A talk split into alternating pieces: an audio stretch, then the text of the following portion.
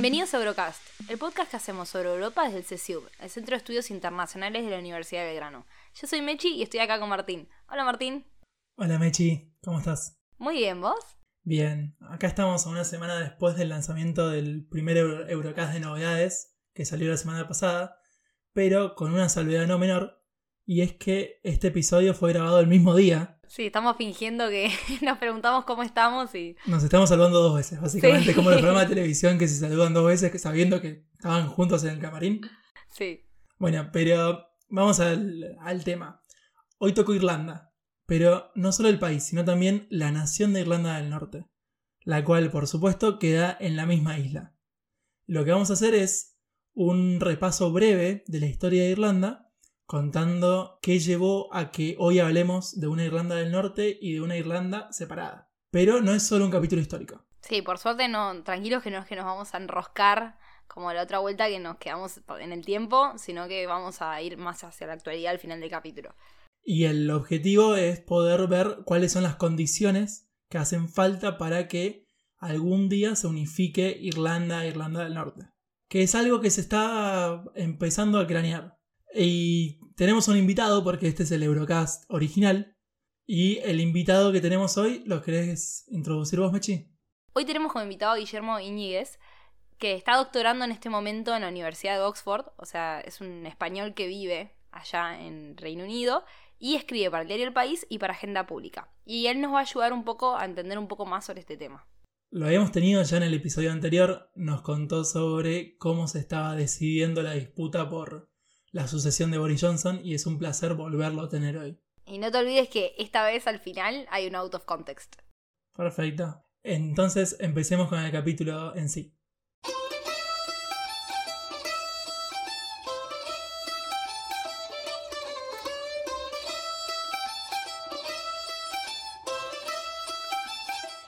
Ahora es donde cabe aclarar un poco de qué hablamos cuando hablamos de Irlanda. Ya introdujiste que tenemos Irlanda del Norte y la República de Irlanda. Es que la isla de Irlanda está compuesta políticamente por dos estados, la República de Irlanda e Irlanda del Norte, quien, junto a Escocia, Inglaterra y Gales, forman el Reino Unido de Gran Bretaña e Irlanda del Norte. Irlanda del Norte es una parte de la isla de una región conocida como el Ulster, la región histórica del Ulster, pero no es toda la región del Ulster. Es confuso el episodio, ténganle paciencia, vamos a intentar ser lo más explicativos posibles. En la región esta hay dos provincias que forman parte de Irlanda y el resto de la región forma parte de Irlanda del Norte. ¿Quedó claro? Sí, quedó claro, Martín. El país de Irlanda es un país que ha crecido exponencialmente en el último tiempo. Tiene el segundo mayor índice de desarrollo humano del mundo es uno de los países desarrollados con menor carga impositiva, el paraíso de los liberales. Es el sexto país con mayor consumo de cerveza per cápita y es el 16 país con mayor salario medio del mundo. También es miembro de la Unión Europea. El 78% de su población es de religión católica. Ese es un dato que después vamos a volver. Es importante ese dato. Es muy importante. Y lo más importante acá, no puede avanzar el episodio si no googlean la foto del presidente de Irlanda. Ya. Y sus perros. Vayan a ver una foto de él y sus dos perros. Una vez que ya le sacáramos una sonrisa, porque el presidente de Irlanda te saca así o sin una sonrisa, eh, si es que pusieron Google, presidente de Irlanda perros. Eh, Irlanda tiene 5 millones de habitantes.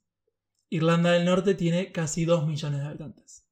Y un dato de color que a mí me gusta siempre mezclar deporte con, con política es que a pesar de que son dos lugares que tienen, que son dos países distintos, si bien Irlanda es parte de un país, Irlanda del Norte es parte de un país, son dos países distintos. En deportes, en varios deportes, juegan juntos.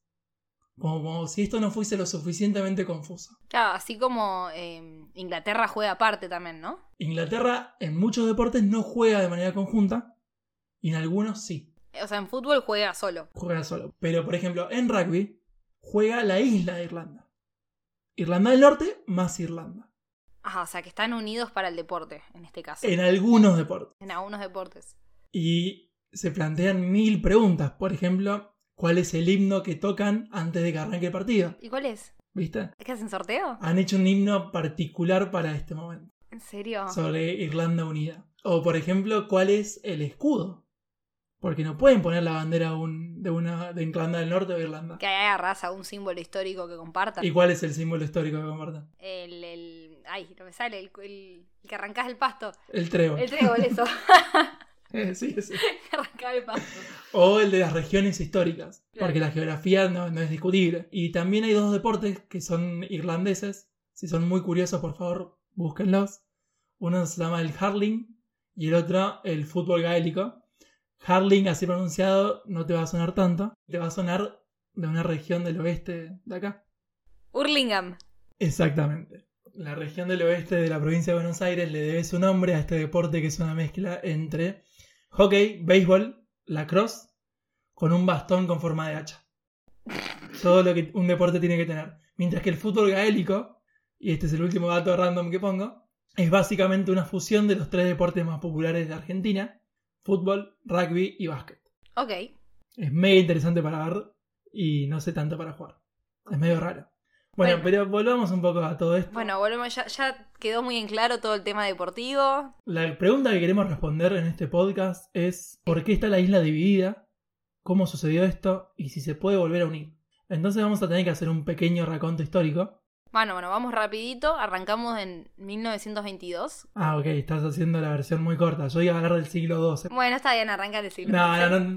Vamos a hacer un punto intermedio y decir que en el siglo XVI, Enrique VIII crea la iglesia de Inglaterra, una iglesia protestante, y a partir de ahí se genera, obviamente, el protestantismo angloparlante, en detrimento del catolicismo reinante de Irlanda. Esto va a ser, sin lugar a dudas, la bisagra, el punto que divide a las dos Irlandas, Claro. la religión. La identidad de Irlanda estaba conectada a la religión católica. O sea, al día de hoy todavía están vinculadas. Claro, bueno, y desde ese momento Irlanda era parte de Gran Bretaña, con sus idas y vueltas, con sus millones de problemas. Yo quiero hacer un poco más de hincapié en el, en el odio que se va generando en Irlanda para con los británicos. Al punto de que, como muchos sabrán, los irlandeses no tienen mucho cariño a los argentinos por ser uno de los pocos países que los odian tanto como nosotros. Hay como una Una hermandad de personas que odian al Reino Unido. Exactamente. Bueno, para que te des una idea, por ejemplo, en el 1845 estuvo la plaga de la papa, que generó millones de muertos y exiliados en Irlanda, y aumentó el malestar con el gobierno central que era Londres. Sin embargo, en ese momento seguían siendo parte, y de a poco se va generando la necesidad de un autogobierno. Y ahí vamos al, al año clave que vos nombraste rápidamente, que fue 1922, pero ya para 1914, para el inicio de la Primera Guerra Mundial, ya estaba todo mal. Antes de llegar al Tratado Anglo-Irlandés, que es la independencia de Irlanda, en 1919, o sea, antes de llegar a este tratado, el partido, que ya lo nombro y a partir de ahora lo vamos a retomar, el partido Sinn Féin declaró la independencia en Irlanda. ¿Qué pasa? Se pudre acá. Porque claramente Reino Unido no iba a aceptar esta independencia.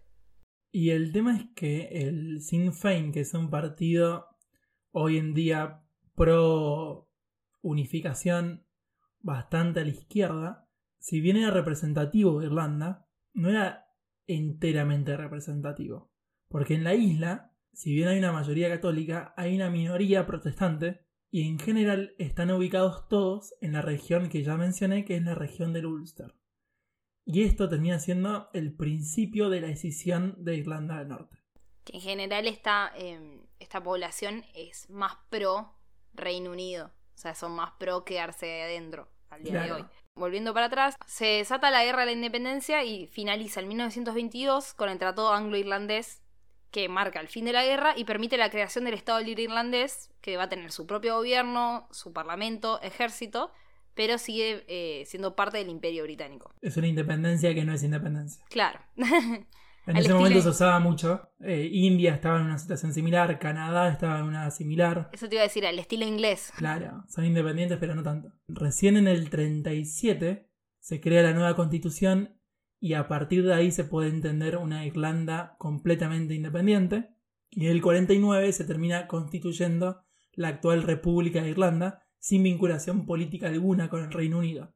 Habíamos dicho 37 justo antes de la Segunda Guerra Mundial, de la cual Irlanda es neutral. Y ese es como uno de los primeros actos que dicen, ok, ustedes quieren ir a la guerra, nosotros no. Una cosa que me parece importante. En esta constitución, Irlanda dice que su territorio nacional es la totalidad de la isla. A pesar de esto, Irlanda del Norte continuó siempre siendo parte del Reino Unido. O sea, como que se reconoce como una sola. Bueno, ahí tenés otra eh, similitud con, nuestra constitución, que nosotros en, en, nuestra Carta Magna decimos las Islas Malvinas son territorio argentino. Claro. Así que estamos en una similar con ellos. A partir de 1960, finales de los 60 hasta finales de los 90, Irlanda del Norte vive básicamente un proceso de guerra civil conocido como The Troubles o los problemas, en donde la violencia, si bien se concentraba en Irlanda del Norte, a veces se extendía a Irlanda y a veces se extendía a Inglaterra. Hay que tener en cuenta que dentro de Irlanda del Norte tenemos a los unionistas, que suelen ser de religión protestante, y los nacionalistas, suelen ser de religión católica, que los nacionalistas en general lo que van a querer es unificarse a Irlanda. Lo gracioso es que los unionistas, y esa es la parte que se confunde, quieren la unión con Gran Bretaña. no quieren la unión con Irlanda. Perfecto, eso, no, no, aclaremos eso porque no es que los unionistas se quieren unir, no. Pensemos como unionistas como pro Reino Unido. La bandera de Reino Unido se la conoce como Union Jack. Entonces, esos están a favor de la Union Jack. Bueno, y lo que sucede es que em, empieza esta desobediencia civil porque había como una cierta discriminación entre los que no son protestantes dentro de la población, o sea, los que serían los más nacionalistas. La situación es tan grave que se tienen que construir los llamados muros de la paz, que al día de hoy siguen estando, para poder dividir las casas de los protestantes de la de los católicos. Y acá surge posiblemente una de las organizaciones terroristas más famosas del mundo, el IRA, el Irish Republican Army. Tiene otro nombre en irlandés que es bastante complicado, migaélico no existe. Entonces vamos a quedarnos con el IRA. El IRA luchaba contra los unionistas, en particular contra la policía de Irlanda del Norte y los paramilitares unionistas, en una guerra civil que causó la muerte de miles de personas. Sí, alrededor de 3.000 personas fallecieron. Con distintos hitos. Eh, no, este capítulo no es sobre el IRA ni, ni la rebelión en Europa, pero sí me gustaría decirlo. Por ejemplo, el hito del Domingo Sangriento, el cual se hizo muy famoso por una canción de YouTube y ocurrió en 1972. Se hizo muy famoso en su momento, pero para nuestra generación a lo mejor escuchó la canción y consistió en una masacre, en una protesta, cuando soldados británicos mataron a 26 civiles desarmados. Obviamente estas 26 víctimas eran todas católicas. Y este evento fue como una bola de nieve, porque vamos a ver eso, que cada evento detona otra matanza por parte del otro bando. Claro. Entonces, al Domingo Sangriento le correspondió por parte del IRA un ataque con bombas que mató a nueve personas y fue conocido como el Viernes Sangriento. Tras la muerte de miles y miles de personas, por fin llegan a un cese al fuego. Sí, vamos a 1998. Ahí sucede lo que se llama el Acuerdo del Viernes Santo, que fue rectificado a través de dos referéndums. Y con esto finalizaría, sí, finalizaría esta época de la que estamos describiendo de tanta violencia. El acuerdo tiene un montón de, de artículos pero digamos un par más. El principal, el acuerdo establece que una Irlanda unida debe ser conseguida solo por los medios pacíficos, con el consentimiento de la mayoría de la gente democráticamente expresado en ambas jurisdicciones de la isla. Por una parte también se acuerda el desarme de los grupos terroristas y la excarcelación de miembros del IRA y de distintos miembros unionistas, y establece, y esto es clave, la prohibición de fronteras físicas entre Irlanda e Irlanda del Norte. Vos dirás, ¿por qué es clave? En ese momento eran los dos miembros de la Unión Europea. Claro, pero Entonces hoy no, cambia nada. Hoy no. los parlamentos, como bien dijiste, lo aprobaron los dos, con el 94% en Irlanda y el 71% en Irlanda del Norte. Sí, y un dato que también surge de este pacto es que en Irlanda del Norte, para poder formar gobierno, tienen que estar de acuerdo los dos sectores de la sociedad, o sea, los unionistas y los nacionalistas. Una vez conocidas todas estas historias, podemos hacer un salto temporal y decir por qué estamos hablando de esto hoy. Claro. Y no solamente porque tenés un pullover verde, al igual que en el episodio pasado.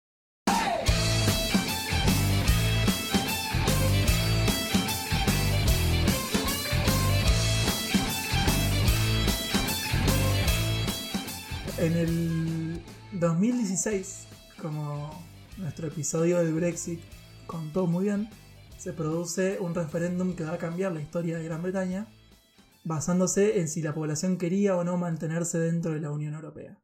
El resultado es conocido, pero lo que tal vez no se conoce tanto es que en Irlanda del Norte la mayoría votó a favor de quedarse dentro de la Unión Europea. Sin embargo, el país salió.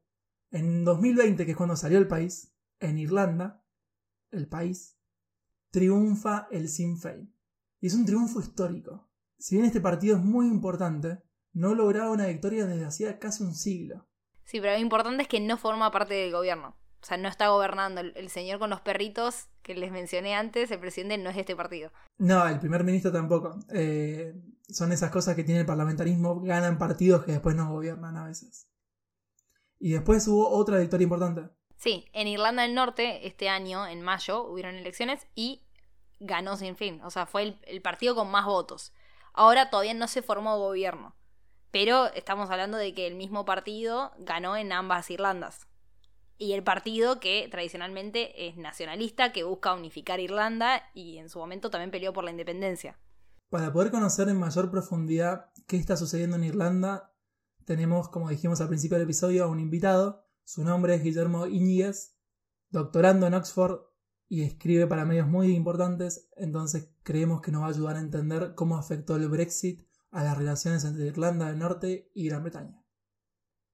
¿Cuál es el problema? Que el Brexit lo que quería conseguir eran dos cosas físicamente imposibles. Por una parte quería abandonar la Unión Europea y que hubiera una frontera dura con Europa, y con otra pretendía que no hubiera frontera entre las dos Irlandas. Eso era, eso era imposible, o sea, no se podían cumplir las dos cosas. Y el protocolo lo que hacía, lo que intentó fue cuadrar ese círculo, manteniendo a Irlanda del Norte en, el mercado europeo, ¿no?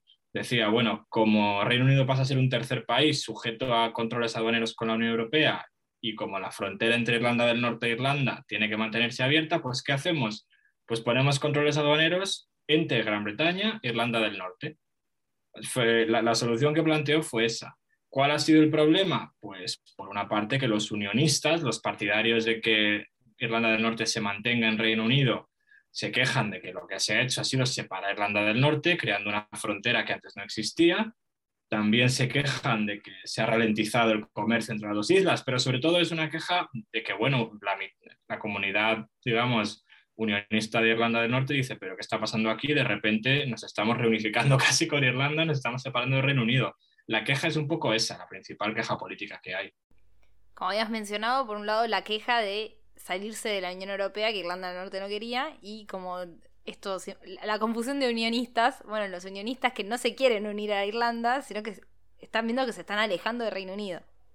Para colmo, los unionistas, los protestantes, vieron cómo el partido que está a favor de la reunificación entre Irlanda e Irlanda del Norte triunfaba como ya dijiste, en las elecciones del 5 de mayo, pero con una particularidad. La cosa especial que tiene el sistema político de Irlanda del Norte, de nuevo, origina en el acuerdo de Viernes Santo, es que no solo se puede formar gobiernos si ambas comunidades, eh, la unionista y la, digamos, católica, eh, bueno, si la protestante y la católica están de acuerdo.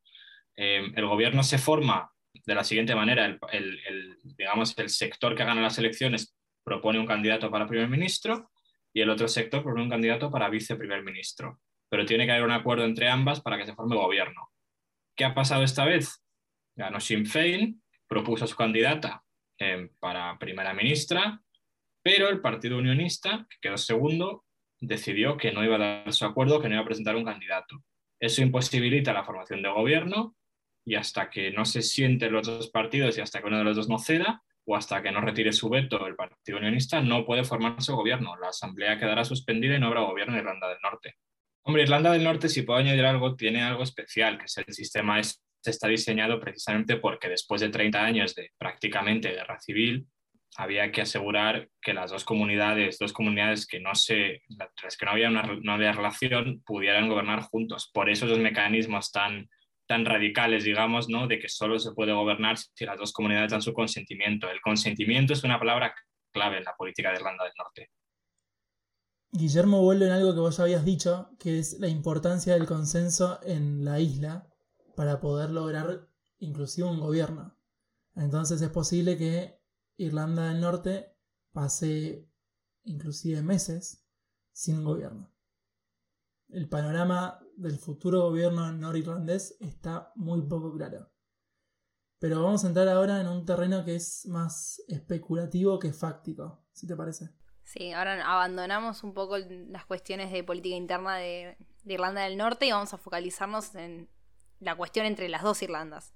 Sabemos que tanto en Irlanda como en Irlanda del Norte el partido más votado es el mismo, el Sinn Féin, aunque, al menos hoy, ninguno esté formalmente en el gobierno, al menos por lo pronto. Pero la pregunta que nos surge es si esto es condición suficiente para que se pueda llamar a un referéndum y ver si la isla se puede reunificar.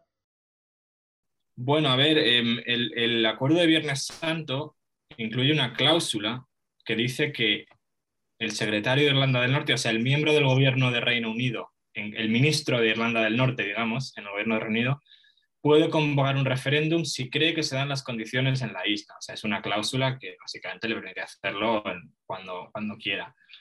Efectivamente, ahora Sinn Féin, bueno, ahora mismo no gobierna, pero si se formara gobierno, gobernaría en el norte de la isla, en la parte británica. Si en 2025, cuando sea, Sinn Féin también gobierna la República, efectivamente se daría la situación de que en ambas partes gobernaría un partido, digamos, que pretende la reunificación de la isla. El referéndum no es, no es fácil, hablaremos más adelante de lo que ha cambiado en los últimos años para eso, pero bueno, el mecanismo no es fácil, el propio referéndum, el diseño sería difícil. ¿Cómo diseñas un referéndum de semejante tamaño? ¿Cómo aprendes de los errores del referéndum del Brexit?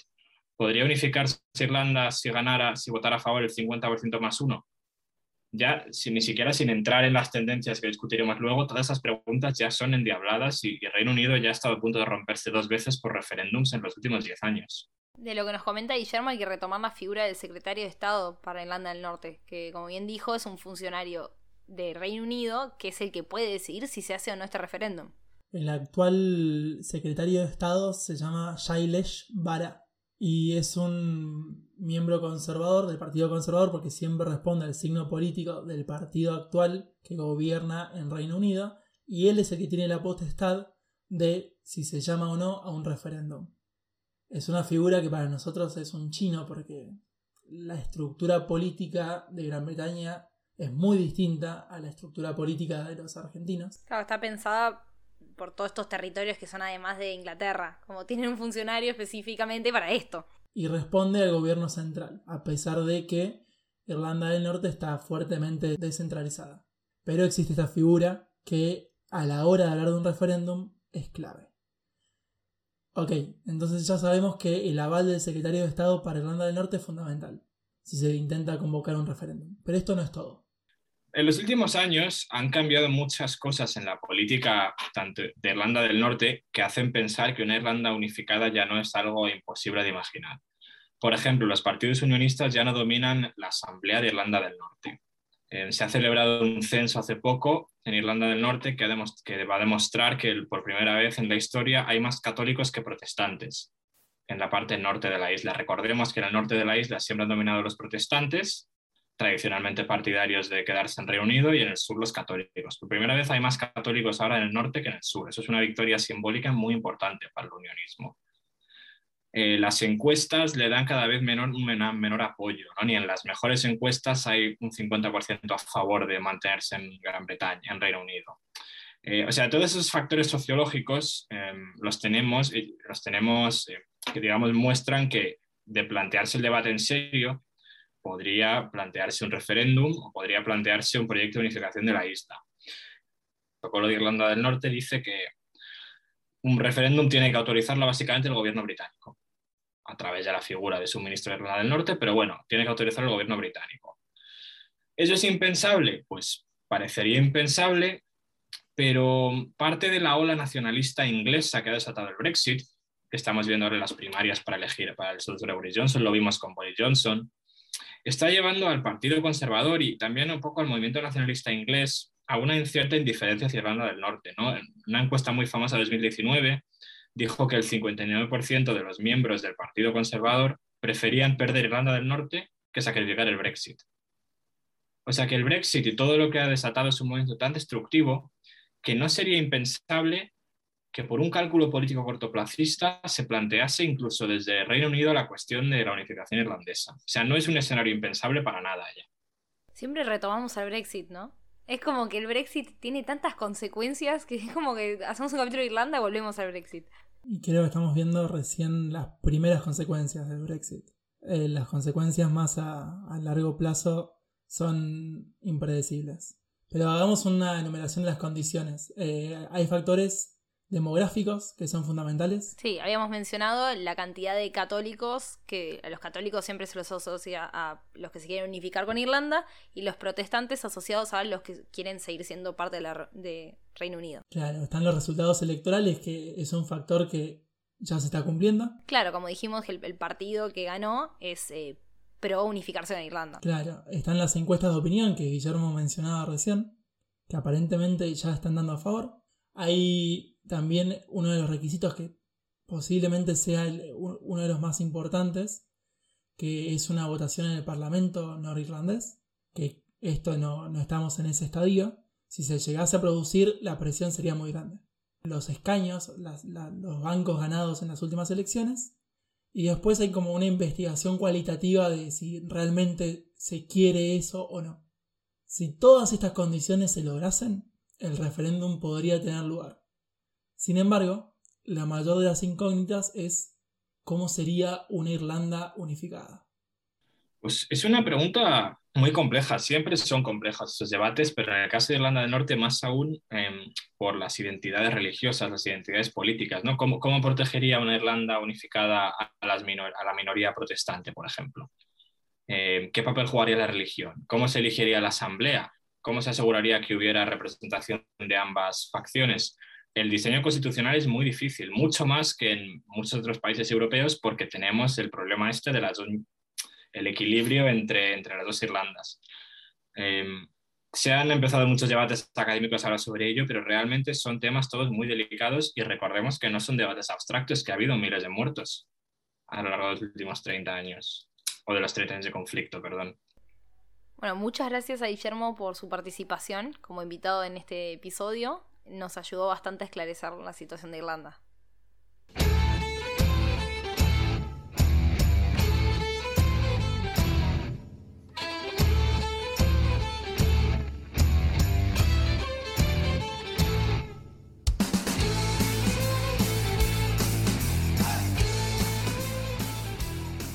a modo de finalizar el episodio, creo que episodios tan complejos como los eventos que transcurrieron en la isla de Irlanda no se pueden abordar desde una mirada dualista de, buenos y malos.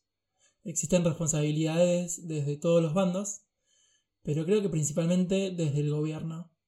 Y si bien hay una responsabilidad del gobierno irlandés, yo quiero hacer hincapié en la responsabilidad del gobierno británico y de sus acciones.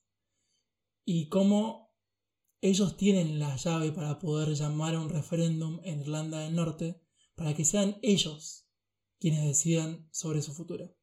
Sería interesante ver cómo los mismos que pregonan el principio de autodeterminación en la isla Malvinas lo pongan en práctica puertas adentro, puntualmente en Irlanda del Norte.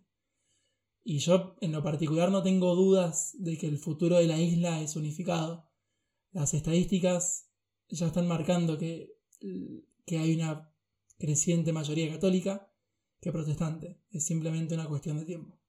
Es una cuestión de tiempo, pero si se logra hay que ver qué pasa con la que sería la minoría protestante.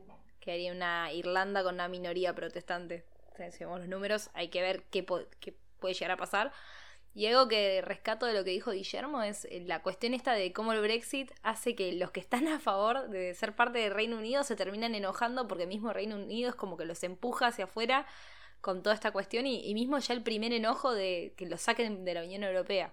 Como todas estas cosas que cuando uno tal vez está pensando en el Brexit, se después se olvida de que, ah, acá hay una frontera que se está corriendo. El Brexit tiene la particularidad de no dejar contento a casi nadie. Po- Esa podría ser una, una de las conclusiones de hoy. Así que sí, espero que algún día puedan celebrar ese refer- referéndum y que si logran esa unificación sea lo más pacífica posible.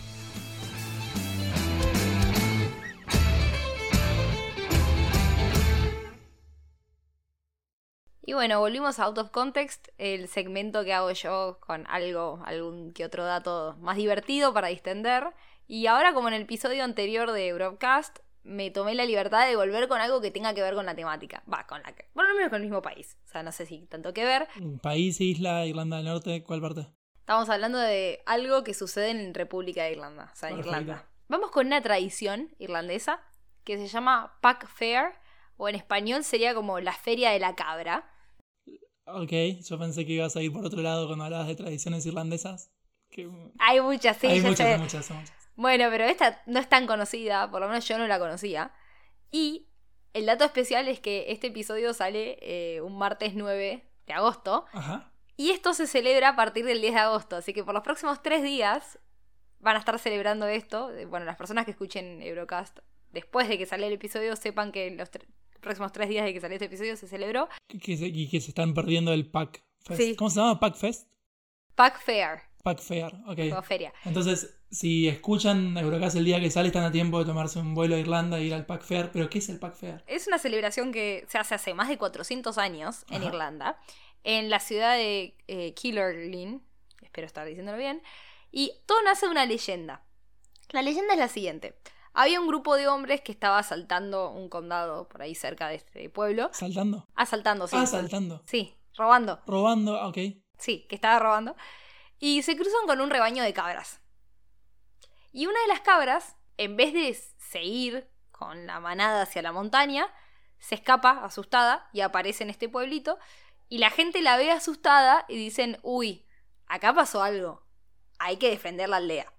Entonces, medio que se pusieron las pilas y defendieron la aldea. Y todo gracias a la cabra que se asustó y apareció asustada ahí. Claro, supieron interpretar la cara de la cabra. Claro, sí, apareció una cabra asustada y fue como, uy, ¿y qué hace sola? ¿Por qué no está con el rebaño? Claro, claro, claro. Entonces, ¿qué pasó? Fue como, bueno, literalmente sos un rey, nos salvaste. No, eh, literalmente fue así. Entonces, ahora, todos los años, por tres días, o sea, quiero rescatar que son tres días, porque me parece un montón, se celebra coronando una, una cabra. Pero, ¿cómo es esto? Tiene todo su ritual. Van personas a, la montaña y eligen una cabra que tiene que ser eh, eh, macho y tiene que ser cabra salvaje, o sea, una, cabra que encuentren ahí por la vida. Cuando encuentran la cabra, la llevan al pueblo y son por tres días, es como que es, un es el rey del pueblo, o sea, la coronan y la hacen desfilar por todo el pueblo y es titulado rey, hasta, es más, le buscan una reina. Esto es de verdad. Y, y nada, cuando termina todo esto, que dura tres días, que tiene otros eventos, no solo el desfile de la cabra. Calculo ¿no? que se ponen bastante borrachos. Probablemente. Eh, Porque todo lo que está diciendo se entiende pura y exclusivamente si se ponen muy borrachos. Es que sí. Porque no- si no, no tiene ningún sentido nada del pack fair. Encima son tres días donde la cabra mira como al pueblo desde arriba, pues la elevan como si fuese una especie de tarima, como re rey. Claro. O sea, posta sos un rey, la cabra. Y después, cuando terminan estos tres días, la devuelven a la naturaleza. O sea, quiero que los oyentes se queden tranquilos, no matan a la cabra, no, no pasa nada, nada malo, sino que la devuelvan y sigue su vida libre. Es una historia muy linda sobre dioses, cabras y libertad animal. Me gustó, me gustó mucho este out of context. Me gusta que después de 400 años siga la tradición y me gusta que, o sea, vayan a buscar una cabra y, y como que sos una cabra que está ahí en la, en la montaña y de la nada te agarran y te, te vuelven rey por tres días. Sí, cosas que pasan solo en Irlanda, calculo. Bueno, eh, ahora el tema de las películas. Hay una peli que es fundamental, que ya es la primera vez que voy a repetir una película, así que quien no la vio, véala. Se llama En el nombre del padre y es sobre el conflicto que estuvimos hablando con Mechi de, del IRA y todo eso. ¿Qué Me pasa? río porque todavía no la vi. Claro, la, la tenés que ver. Hay otra más con el mismo actor que se llama Mi pie izquierdo, sobre un poeta irlandés que solamente podía mover su pie izquierdo. Un poeta, pintor. Es una historia de vida muy linda y muy bien actuada. Y después otra de ese momento también se llama 71, como el año, uno de los años que fue de los más violentos de Irlanda.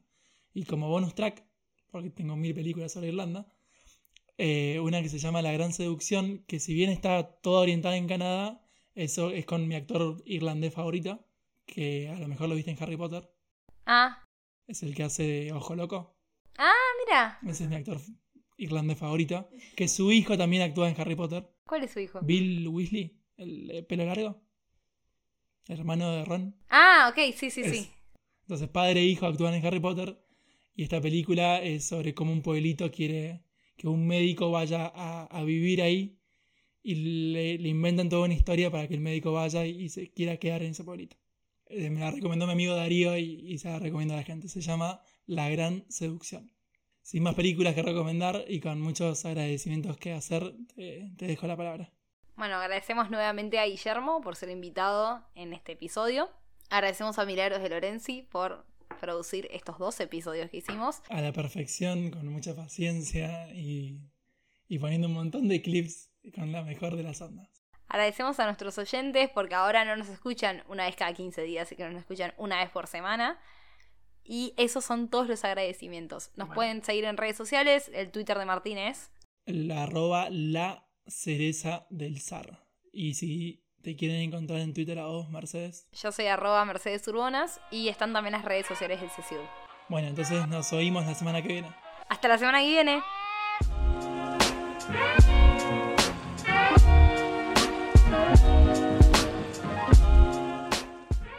Mechi, Martín, vamos al Pack Fair. ¿sabes que estamos a tiempo de ir, no? Vamos, ya fue.